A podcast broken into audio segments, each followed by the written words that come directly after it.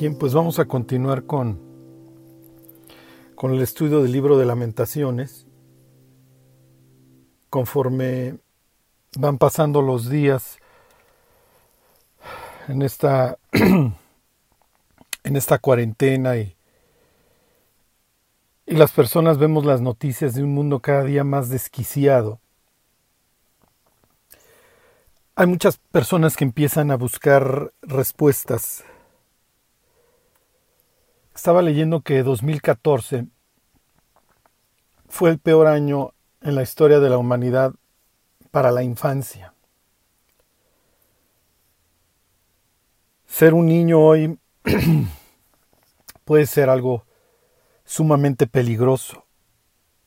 El autor del libro de lamentaciones, como nos debería de pasar a cada uno de nosotros, parece que no se los puede quitar de la mente. Ahora que, he estado preparando los estudios, estaba viendo el capítulo 4 y nuevamente toma este tema. Se los quiero leer, ya regresaremos al capítulo 4. Pero dice, arrancando el 4.2, los hijos de Sión, preciados y estimados más que el oro puro, cómo son tenidos por vasijas de barro, obra de manos de alfarero. Ahora estos jóvenes y los pequeños de Sión han sido reducidos al polvo. En el 4 dice, la lengua del niño de pecho se pegó a su paladar por la sed. Los pequeñuelos pidieron pan y no hubo quien se lo repartiese.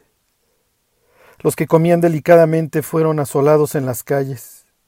Los que se criaron entre púrpura se abrazaron a los estercoleros. ¿Qué le pasa a la humanidad? ¿Qué hay dentro del corazón de las personas? Platicaba yo con alguien y, y me decía, no te creo, el ser humano no puede ser tan perverso, el ser humano no puede ser tan malo. La verdad es que los seres humanos operamos bajo principios y con ciertas ideas tan ilusas y permitimos tantas cosas y vamos por la vida pensando estas filosofías de yo estoy bien, tú estás bien. Ahí están todos estos cursos que quieren ayudar a las personas a salir de todos sus problemas. El capítulo 3 explica la raíz de todos los problemas del ser humano de qué se lamenta el hombre viviente. En ese versículo al que ya llegaremos se vuelve a mencionar al, al que otrora fuera fuerte, al Geber, al poeta.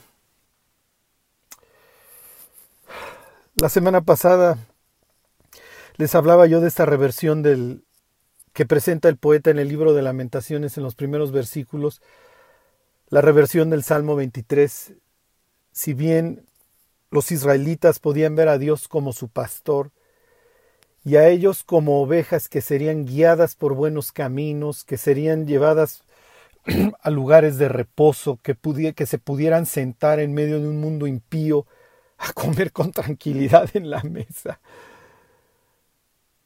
Ahora el norte está total y perfectamente arrasado, no solo desde un punto de vista militar, sino también desde un punto de vista espiritual. El norte ha generado un sincretismo putrefacto, espantoso, que ya no sirve para nada. Y que más adelante te encontrarás en esta gran división entre judíos y samaritanos. El sur, el sur está total y perfectamente devastado. Como lo veremos, los judíos del sur nunca pensaron que iba a suceder lo que pasó. Jamás pensaron ver el, los muros destruidos, jamás pensaron ver el templo en llamas. Y además, pues ya esto ya había sucedido, ya habíamos tenido a Sennacherib respirando, respirándonos cerca. Sí, pero en aquel tiempo gobernaba Ezequías. Y todavía quedaban personas que tenían cierto temor de Dios y que fueron lo suficientemente sabias y espirituales como para todavía lograr interceder por el pueblo, y revertir el juicio. ¿Qué sucede hoy en el cristianismo? ¿Quedan todavía algunos Ezequías que tienen la suficiente influencia sobre otros creyentes para poder estar intercediendo por un mundo cada vez más podrido y peor? ¿O ha decidido el cristianismo simple y sencillamente ya soltar las amarras y dejarse perder con el resto del mundo? Pensando, con todas estas ideas ilusas, que lo peor nunca va a pasar. Quiero arrancar con, con dos frases que constantemente las personas, pues tal vez no las repetimos con las mismas palabras del poeta porque no las conocemos, pero a veces sí lo pensamos. ¿Dónde está Dios? ¿Por qué a veces está Dios ausente? ¿Por qué, como dicen algunos, a veces parece que las oraciones simple y sencillamente se estrellan contra el, contra el techo? Y aquí quiero hacer, quiero ser muy claro y hacer la diferencia. No es lo mismo cosechar que ser probados. No es el mismo caso el capítulo 3 de Lamentaciones que el libro de Job. Los dos tienen la misma pregunta y los dos se expresarían más o menos de la misma manera, tanto el poeta de Lamentaciones como Job, pero son causas total y completamente distintas. Job es un hombre ejemplar. Judá es una nación para estos momentos total y perfectamente impía y parece que los seres humanos no entendemos las lecciones. Tanto fue el cántaro al agua, hasta que finalmente fue destruida.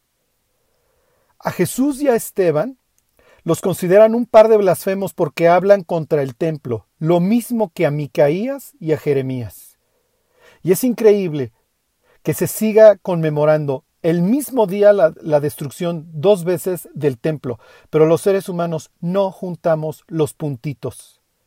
Oye, ¿no te suena conocido? No, o sea, ¿no te suena a Jeremías lo que este señor está diciendo? ¿No te suena a Micaías lo que este señor está diciendo? Y en el caso de Jeremías, digo, ¿no lo mataron de milagro? A Micaías sí. Pero no unimos los puntitos. Y hoy los seres humanos no pensamos que la copa está a punto de desbordarse. Hoy los creyentes podemos fungir como esos Ezequías en su tiempo, como esos Josías años más tarde y Jeremías contemporáneos como lo fueron ellos, para intentar salvar a cuantos podamos. Pero una escena como la que estamos estudiando de lamentaciones, eso va a suceder y ténganlo por seguro. Claro, a veces pensamos, Dios, ¿dónde estás? ¿Por qué, ¿Por qué no has actuado? ¿Por qué no, por qué no destruyes a todos los impíos de la tierra? Pero por un lado Dios es paciente y por el otro lado los tiempos de Dios y la forma de ver el tiempo son total y completamente distintos. Para Dios un año, perdón, un día, son como mil años nuestros. Para Dios, mil años son como tres horas, como una de las vigilias de la noche. Entonces Dios ya está viendo que en dos minutos en su tiempo, en el, o cuando se voltee, ya está juzgando a todos los impíos. Pero el que me pregunto, o el que a veces pienso que tiene un signo de interrogación en la frente, es Dios. Sí, yo voy a hacer algo, yo voy a juzgar a los impíos, los voy a quemar para toda la eternidad se van a acordar de sus faltas y de sus iniquidades y de lo que hicieron. Toda su eternidad. Sí, yo sí voy a actuar. ¿Por qué no actúas tú mientras? ¿Por qué no haces algo tú que lo estás viendo? Carlos, ¿qué es lo que debería de hacer? Cumplir el propósito por el cual Dios te alcanzó. Nada más, nada menos. Con eso basta y sobra.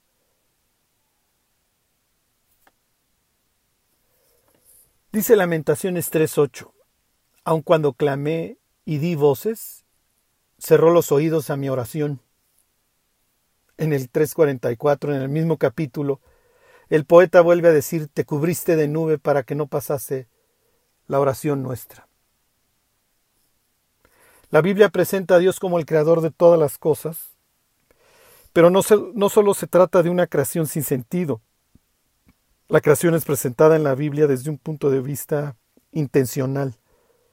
Dios hace la creación y como última parte de, ella, crea al hombre. Ajá. O sea, todo esto es intencional. Por ejemplo, dice Isaías 45, 18, que Dios no creó la tierra en vano, sino para que fuese habitada, la creó, para que la pudiéramos habitar. Desde el capítulo primero del Génesis vemos las estrellas creadas para alumbrar, no solo para eso, sino para recordarnos los tiempos establecidos. O sea, Dios ya desde, desde todo lo que puedes ver en la noche tenía un propósito. Piensa en el Salmo 19 cuando dice que los cielos cuentan la gloria de Dios y el firmamento anuncia la obra de sus manos. un día emite palabra otro día y una noche declara sabiduría a otra. Entonces todo, todo lo que vemos a nuestro alrededor, lo que capta nuestros sentidos, nos debería estar indicando que el hombre fue creado para llevarse con Dios. Desde el paraíso tú ves, lees estas palabras que Dios creó todo árbol agradable a la vista. De hecho, Edén quiere decir delicia. En el capítulo 3 piensa en estas palabras que Dios salió a caminar Esperaba encontrarse con el ser humano. Digo, lástima ya no lo encontró. Porque, como sabes, y lo hace casi todos los domingos y algunos todos los días, el ser humano estaba escondido. Ya sabes, en la basílica, en la sinagoga, en, ahora es en el laboratorio, donde nos podamos esconder de la presencia de Dios. Pero esta, esta expresión de que Dios salió a pasearse en la tarde, claramente telegrafiaba que esa era la idea. Ajá. Dios no, no, hace al hombre como un esclavo, así lo veían los vecinos de los judíos, todas estas tradiciones de Mesopotamia, estos seres humanos ruidosos, sino que lo, lo, lo crea como el portador de su imagen. Ok, como dice una persona, ¿qué implica portar la imagen de Dios? ¿O qué implica que Dios hizo al hombre a su imagen y semejanza? y la verdad es que todos contestamos con, con, con cosas como, bueno, es que tiene la capacidad de reconocer su propia existencia, de relacionarse con otros. Entonces, un niño no nacido, bueno, pues hay, pues tiene esta capacidad de reconocer su propia existencia, ¿no? Ah, bueno, pues entonces te lo pudieras echar. El ser portadores de la imagen de Dios es un estatus, es un verbo. Eres el representante de Dios. Por eso la siguiente vez que te vayas a pelear o le vayas a decir de groserías al de al lado, piensa que estás tratando con un representante de Dios. Tal vez la, la persona todavía ni siquiera se ha enterado. Tal vez ni siquiera se ha enterado de que porta la imagen de Dios, de que es un representante. Pero esa era la idea del ser humano. Te creo para llevarme contigo. Y luego tenemos esta idea guajira de que Dios puso a chambear al hombre. Esto de, de guardar el huerto y de trabajarlo, son verbos que más adelante se van a, presentar cuando se presentan de manera conjunta, nada más con respecto a actividades sacerdotales. El ser humano fue creado para llevarse con Dios y mantener el orden y mantener el, caos a raya. Y los seres humanos traemos luego esta idea de ¿por qué dejaste a la serpiente, Dios? Tanto alegamos, tanto quiere el ser humano su libertad pero se queja de ella, claro, porque no la sabe ejercer. El ser humano es creado para mantener el caos a raya. ok, Adán, hace seis días aquí hubo un caos brutal. Ok, todo estaba, ahorita lo vamos a ver, tohu y bohu. Ok, desorden y vacío. ok, la siguiente vez que vayas a un antro, tal vez a las 10, 11 de la noche todo el mundo está sonriente, pero cuando 4 o 5 de la, de la mañana ya todo el mundo empieza a chillar y bla, bla, bla, ahí empieza a ver el desorden y el caos y el vacío, se empieza a manifestar. Entonces, Adán, tú eres el encargado de mantener el orden y viene la prueba. ¿Cuál es la idea del diablo? que vuelva a reinar el caos en la vida del ser humano. Y el diablo lo sabe. La forma en la que reina el caos es a través de la desobediencia al orden establecido. El pecado destruye. Pero no lo entendemos. Imagínate a Dios después de la caída diciéndole, Adán, ¿dónde estás tú? Finalmente este sale con sus hojas de higuera. si nunca has visto las hojas de higuera, por favor, terminando, terminando de escuchar este audio, vete a Google y ponen imágenes, una higuera. La imagen que te presentan las hojas de higuera, son unas hojas chiquitas, es a un Adán en un traje hawaiano, o piensa en los Locks Adams en el tío Cosa. Es una, es una imagen patética.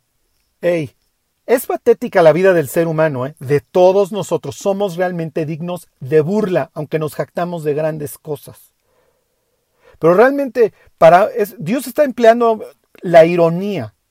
O sea, cuando estos salen vestidos de hawaianos con sus hojas de higuera, está presentando al ser humano total y perfectamente desorientado, ridículo.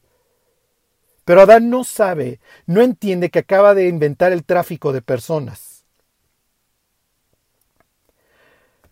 piensa en llevar a Adán a una plática de alcohólicos anónimos, a un curso de superación personal, en donde las gentes públicamente manifiestan su dolor, eh, los pecados de los que, han cometido o de los cuales han sido víctimas. Y decirle a Adán, todo eso se inventó ese día. Todo eso Llévalo a una escena de guerra en donde masacran a los niños que sean. Y luego ves, claro, a la política diciendo que es un precio que hay que pagar. Claro, pues no nos íbamos a quedar sin esa región. El ser humano es total y perfectamente perverso, capaz de las aberraciones más repugnantes. Y después de eso, ponerse una máscara patética y salir a presentar una imagen de santidad increíble. Y lo peor, el prójimo se la cree. Y el prójimo lo cita. ¡Hey, fulano! Está haciendo grandes cambios. Está... O sea, esto es ridículo que los seres humanos todavía no pongamos los ojos donde, donde tienen que estar puestos, que no reconozcamos que el problema de la humanidad radica en esta invitación al caos a través del pecado. Esto es lo que fue Cristo a solucionar en la cruz, pero las personas no se están enterando, no, no es el mensaje que están escuchando. Y se les ofrecen las aspirinas, y como se desgañitaba Jeremías, y curan la herida de mi pueblo diciendo, paz, paz. Y no hay paz. Y curan la herida de mi pueblo con liviandad. Con una idiotez. Y vamos a suponer que la persona llega con el motivador, le arreglan su vida y le dicen, mira, es que tu infancia A, B, C y D, pero tú puedes ser liberado y vas a tener estos logros y tú eres el gran milagro y en la mañana te tienes que ver al espejo y ponerte en una pose retadora y decirle al mundo que ahí le vas y vas a cambiar tu actitud. Y la persona cambia y le pega en la bolsa de valores, se vuelve millonaria después de que estuvo durmiendo en el excusado del metro. Y la pregunta de Cristo sigue ahí, ¿de qué le sirve al hombre ganar el mundo entero si perdiere su alma? Cristo está implicando tres cosas espantosas ahí. Número uno, el ser humano es eterno. Número dos, lo más preciado que tiene el ser humano no son sus bienes, es su alma. Y número tres, el alma la puedes perder. pues ya vivimos en este caos, hay personas que sí, que sí lo alcanzan a ver, dicen esto no pudiera estar peor. Y vamos de mal en peor y entonces ya salió el presidente a decirle al B que por qué está echando las, las bacterias. ¿Te imaginas las personas que hoy están muriendo por las guerras comerciales y las que van a continuar? ¿Por pesos más, pesos menos? Y entonces, ¿dónde está Dios? Se preguntan con el, con el poeta de lamentaciones. Te cubriste de nube para que no pasase la oración nuestra. ¿Dónde está Dios? Bueno, piensa en el poeta. Bueno, soy vivo en, en el caos. Lo había dicho Jeremías. Dice Jeremías 4:23, miré a la tierra y aquí que estaba asolada y vacía. Y a los cielos, y no había en ellos luz. Jeremías está haciendo referencia a Génesis 1.2. Una reversión nuevamente al caos. Es una especie de volver al diluvio. El diluvio implicó en la mente de la humanidad un regreso al caos. No hay una diferencia entre las aguas. Se abrieron los grandes abismos, se abrieron las ventanas de los cielos y una vez más volvió a haber una revoltura. y Jeremías dice, miré mi tierra, miré a mi pueblo y ya habíamos vuelto a un caos total. Tohu y Bohu. Tres veces tienes esta expresión en la Biblia. Esta es una de ellas. Nuevamente reina el caos. Siguiendo con esta idea de Dios que quiere intervenir en la vida de las personas, piensa en el libro de Génesis donde Dios come con Abraham. Eh, piensa en el Éxodo, Dios come con Moisés, si mal no recuerdo es Génesis 24, perdón, este Éxodo 24, y con los 70 ancianos. Dios habla directamente con Job, Dios habla cara a cara con Moisés. Dios se le presenta a Josué como el líder de sus ejércitos. Dios está presente en la vida de los personajes bíblicos, a veces de una, de una manera total y perfectamente manifiesta, a veces si tú quieres tras bambalinas, como en el caso de Esther o de José. Pero la realidad es que el ser humano puede decidir vivir al margen de Dios o, o decidir vivir en comunión con Él en el caso de los israelitas, es natural que el poeta se pregunte dónde está Dios. Tantos años, tantos años, Dios diciéndoles que se volvieran de sus malos caminos, hasta que, hasta que como lo narra Ezequiel capítulo 8 en adelante, Dios agarró sus triques y se fue. Después de varios fracasos por parte de la humanidad, piensa el diluvio, este, la torre de Babel, Dios decide llevar a cabo su proyecto de salvación a través de Abraham, ¿se acuerdan? Capítulo 12 del Génesis en adelante. y de esto les hablé cuando hablamos, cuando traté capítulo 2 de Lamentaciones y el libro de Jonás. Se trataba de que Israel fuera una luz al resto de las naciones. Obviamente, esta era la idea. Quiero tener comunión con un pueblo y que el resto de los pueblos volteen a ver y digan, ciertamente pueblo sabio, nación entendida es esta, y que vengan de todos los confines de la tierra. en ese sentido, los israelitas podían decir, como dice Miqueas 4:5, aunque todos los pueblos anden cada uno en el nombre de su Dios, nosotros con todo andaremos en el nombre de Jehová nuestro Dios, eternamente y para siempre. Esto es increíble. ¿eh? Pero Israel no lo quiso. Dice Éxodo 29, 45, y a veces los cristianos no entendemos la profundidad de lo que leemos. Dice, y habitaré entre los hijos de Israel, y seré su Dios. Y luego llegamos a Juan 1.12, mas a todos los que le recibieron, a los que creen en su nombre, les dio potestad de ser hechos hijos de Dios, Dios nos está adoptando. O sea, no entendemos el privilegio y lo que implica esto de la adopción, de la nueva vida y de tener el Espíritu de Dios en nosotros. Ahí salen las actrices y los actores malandrines a presumir que antes de, su actuación en las películas o antes de salir al escenario son tomados o poseídos por algún espíritu. Algunas de estas malandrinas hasta nombre le ponen al espíritu que las posee, que obviamente pasan los años y acaban ahí en la rehabilitación con los ojos en blanco hechos pedazos. Como Fausto que le vendieron el alma al diablo para luego acabarla pagando. Los, cristianos tenemos esta oferta de ser llenos del Espíritu Santo y no la tomamos. Y me voy a meter en el cráneo tantito de los judíos antiguos. me voy a meter en el cráneo de Jeremías, de este poeta. Jeremías lo entiende, el poeta lo está entendiendo. en el pasado, tener tu convenio con tu Dios implicaba una identidad nacional y una identidad familiar. Este es el Dios de todos los clanes. En el caso de los judíos son doce clanes, doce hermanos que tuvieron estas tribus, estos clanes y que ahora viven juntos.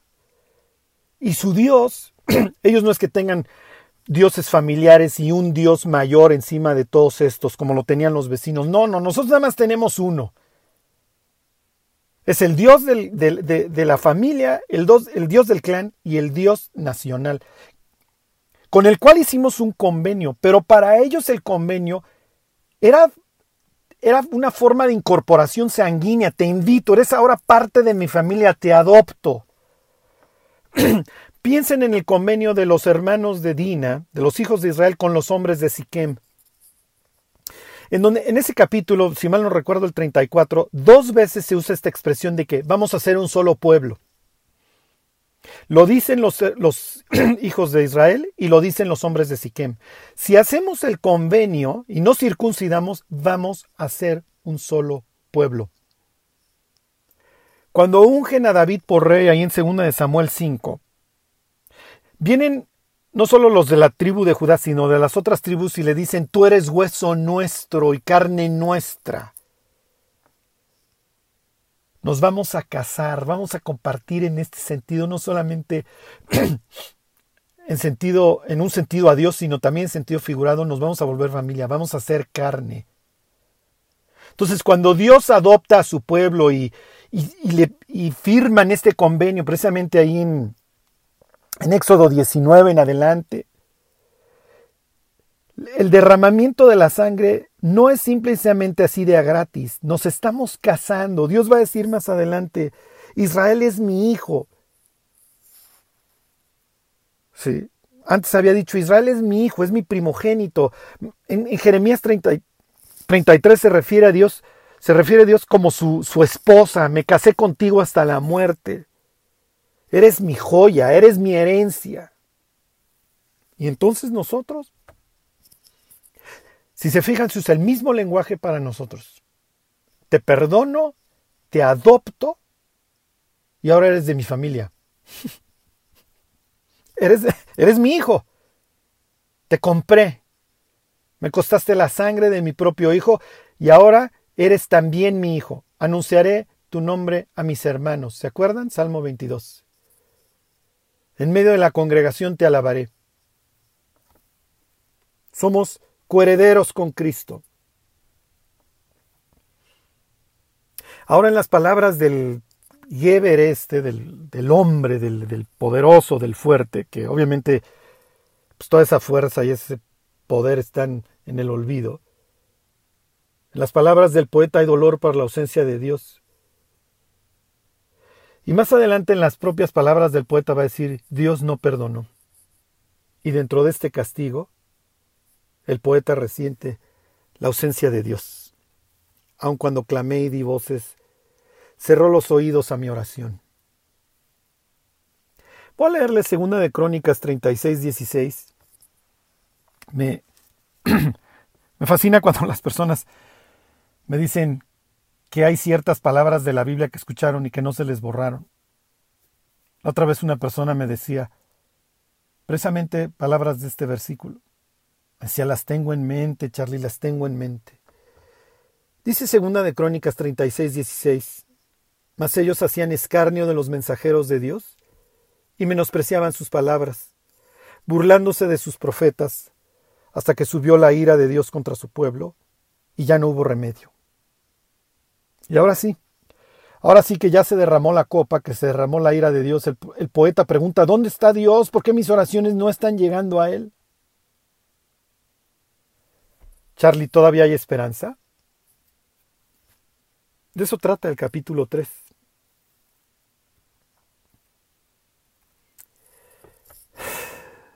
Les voy a leer unas palabras del capítulo 25 del libro de Jeremías. Les voy a leer Jeremías 25 del 1 al 5. Esto es muchos años antes de la escena que estamos estudiando aquí en Lamentaciones. Dice palabra que vino a Jeremías, esto es 25.1, acerca de todo el pueblo de Judá, en el año cuarto de Joacim, hijo de Josías. Quiero decirte que al reinado de, de Joacim le quedan siete años. Y al reinado del siguiente rey, a Sedequías, con un interino de tres meses, le quedan once. o sea, para la escena que estamos viendo, faltan 18 años. Y Jeremías aquí va a decir, señores, llevo exhortando los 23. Pero hay maderas que simple y sencillamente no agarran barniz.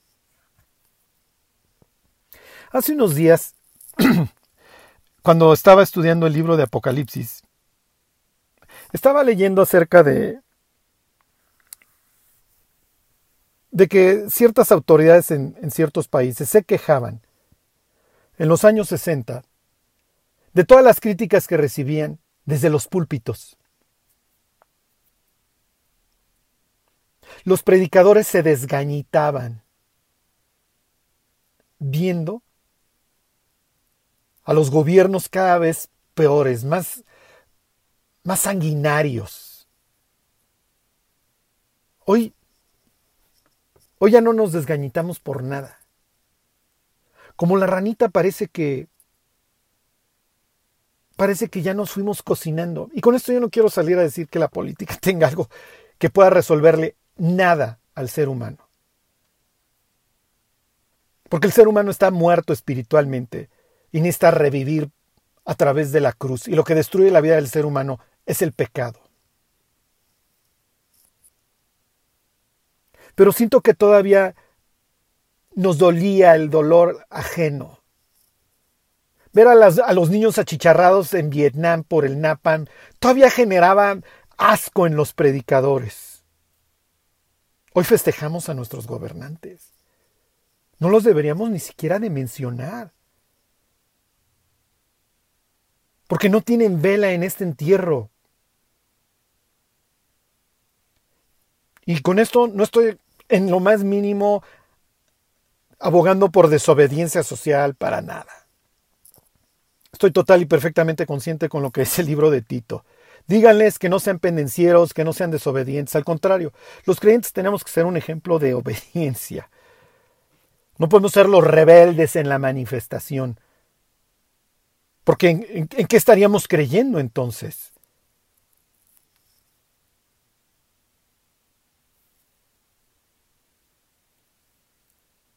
Pero, pero pienso que tenemos que volver a pensar en las personas que hoy están sufriendo, en las víctimas de los bombardeos por dinero. Nos podrán justificar de mil y una maneras las masacres. Pienso que tenemos que apagar los periódicos, los noticieros, y volver a sumergirnos en las escrituras y pensar en los chamacos que hoy se están abrazando de los estercoleros, que hoy van en vagones. Nos tiene que volver a doler. Nos tienen que volver a doler las víctimas. Esas que simple y sencillamente el autor de Lamentaciones no puede, no puede olvidar. Y sé que estos mensajes son espantosos. La otra opción es pensar en una vida color de rosa. Bajar el switch y decir, no quiero, no quiero, no quiero. Quiero una vida padre para mí, quiero un plan padrísimo para mí, quiero que me digan que soy lo máximo. Pero por favor, no me presenten una realidad tan repugnante.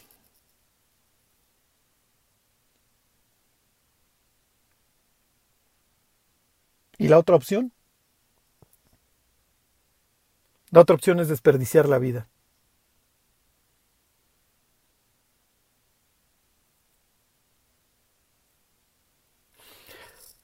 Les sigo leyendo. Les vuelvo a leer el 25.1. Palabra que vino a Jeremías acerca de todo el pueblo de Judá. En el año cuarto de Joacim, hijo de Josías, rey de Judá, el cual era el año primero de Nabucodonosor, rey de Babilonia, la cual habló el profeta Jeremías a todo el pueblo de Judá y a todos los moradores de Jerusalén, diciendo, Desde el año trece de Josías, hijo de Amón, rey de Judá, hasta este día, que son veintitrés años, ha venido a mí palabra de Jehová y ha hablado desde temprano y sin cesar, pero no oísteis. Y envió Jehová a vosotros todos sus siervos los profetas, enviándoles desde temprano y sin cesar, pero no oísteis ni inclinasteis vuestro oído para escuchar. Cuando decían, volveos, ¿se acuerdan? Shub.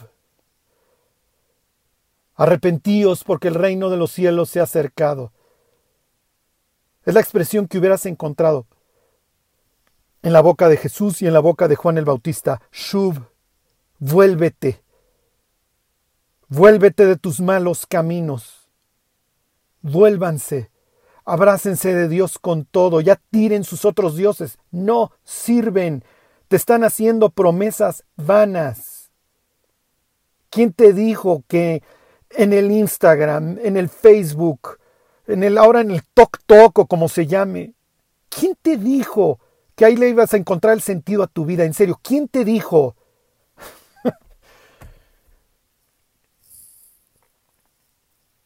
La palabra serpiente ahí en el Génesis es la misma que se usa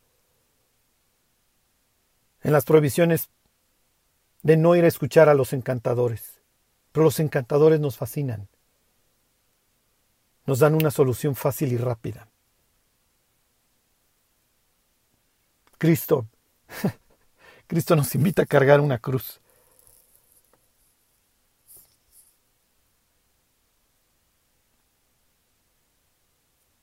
Dice 25.5, cuando decían, volveos ahora de vuestro mal camino y de la maldad de vuestras obras, y moraréis en la tierra que os dio Jehová, a vosotros y a vuestros padres para siempre.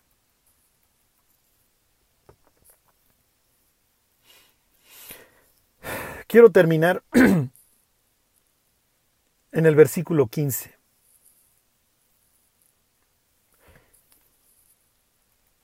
Y quizá uno más. Dice ahí el poeta en el 3.15, me llenó de amarguras, me embriagó de ajenjos. Esta expresión aunque ustedes no lo crean, es una fuente de esperanza para el poeta. ¿eh? La otra opción es dejar a un Judá con sus caminos torcidos y que todos vayan al infierno, tan tan. ¿Cuántas veces Dios no tiene que llenar a un hombre de amarguras y embriagarlo de ajenjos? Ya lo veremos en el Apocalipsis, uno de los ángeles. Una estrella que cae, si mal no recuerdo. es que no me acuerdo la expresión si es estrella o ángel. Lo que sí me acuerdo es del nombre, se llama Ajenjo. Y amargó las aguas. Jeremías les decía, mira, qué amargo es faltar mi temor en ti.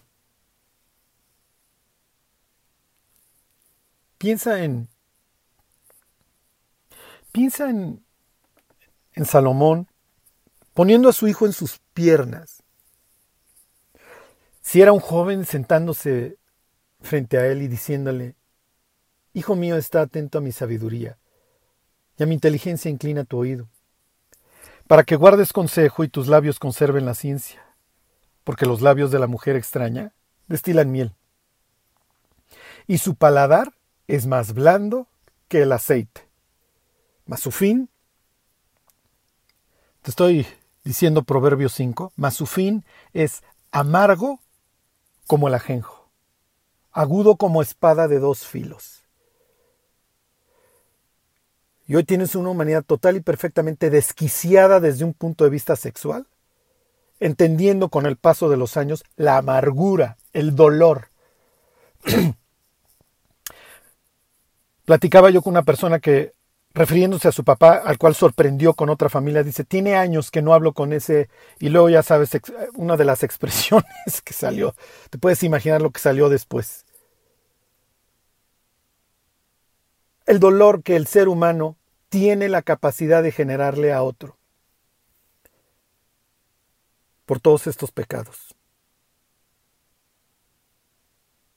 Dice Amós 5:7, los que convertís en ajenjo el juicio y la justicia la echáis por tierra. Claro, pues ¿qué es lo que va a reinar? Es el caos. Les leo el versículo 19 y con este de, yo creo que terminamos.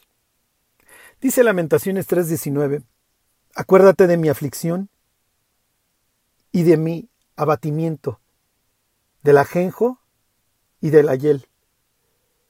Vuelve a mencionar este tema de la amargura, del ajenjo.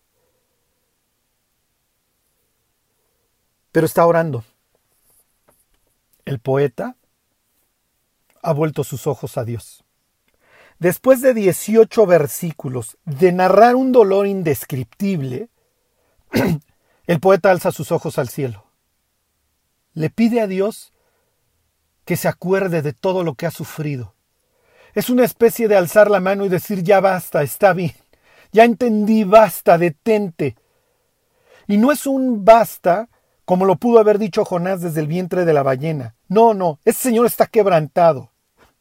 Si este señor lo mandan ahorita a Nínive a predicar, lo va a hacer con gozo. Digo, Nínive ya, ya para estos instantes ya la razón Nabucodonosor.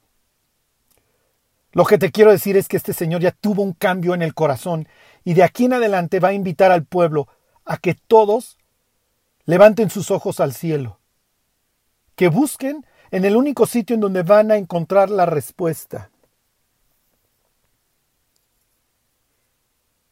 Fíjate los siguientes versículos, el 20 y el 21. Lo tendré aún en memoria, porque mi alma está batida dentro de mí. Esto recapacitaré en mi corazón, por lo tanto, esperaré. Recapacitaré. Está pensando. ¿Se acuerdan del hijo pródigo? El hijo pródigo ya llegó a la posilga, ya está con unos animales que los judíos consideraban no solamente inmundos, sino como la personificación del diablo, por eso es que acaban poseídos y luego aventándose al abismo. En Marcos 5, más volviendo en sí, más volviendo en sí, recapacitando, ¿cuántos jornaleros hay en la casa de mi padre? El poeta está uniendo los puntitos. ¿Cómo llegamos hasta aquí? ¿Qué pasó? Las mismas palabras las leemos en Segunda de Crónicas 6. 6.36. Si pecaren contra ti, porque no hay hombre que no peque, y te enojares contra ellos, y los entregares delante de sus enemigos, para que los que los tomaren los lleven cautivos a tierra de enemigos, lejos o cerca, y ellos volvieren en sí. Ahí tienes el exilio. Y ellos volvieren en sí en la tierra donde fueren llevados cautivos, si se convirtieren, y oraren a ti en la tierra de su cautividad y dijeren, pecamos, hemos hecho inicuamente, impíamente hemos hecho. Les voy a dejar de tarea que lean esta escena porque 6.37 la lleva Daniel. La lleva Daniel a cabo esta escena a la perfección ahí, capítulo 9 del libro de Daniel. Va a citar Segunda de Crónicas 6, 36 y 37. Hemos, hemos pecado contra ti. Y lo ora desde la tierra de su cautiverio, ¿se acuerdan? Tres veces al día. Abría las ventanas con dirección, tal y como lo había dicho precisamente este capítulo Salomón cuando inaugura el templo.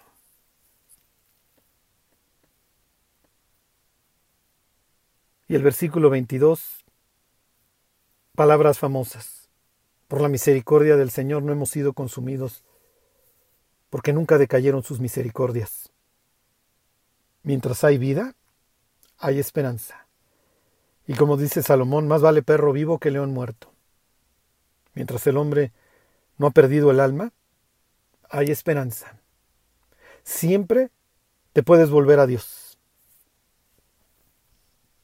¿Habrá un costo? Sí. Te vas a tener que morir. Vas a tener que morir a esta vida para encontrar la verdadera. Pero si te sirve de aliento, la vida que el mundo ofrece, por más increíble y anestesiada que te la presenten los medios, es una tontería. No sé cuántos millones de habitantes seamos en el planeta, porque ya no creo en nada. Estoy abierto a todo y negado a todo hoy en día. Pero yo creo que aquí en Occidente hemos de haber un 15-20% que pues ahí pudiéramos decir, pues ahí tengo una vida más o menos razonable. Veo el fútbol los domingos, vivo anestesiado el resto de la semana y llevo una vida ahí dos, tres mediocrona. pero no estamos viendo al otro 85% de la población caminar al infierno, igual que, digo, que el otro 15%, ¿eh? pero en un sufrimiento brutal.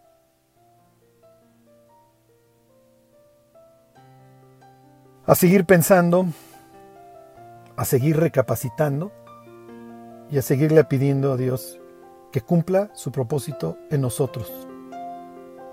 Que Dios los bendiga.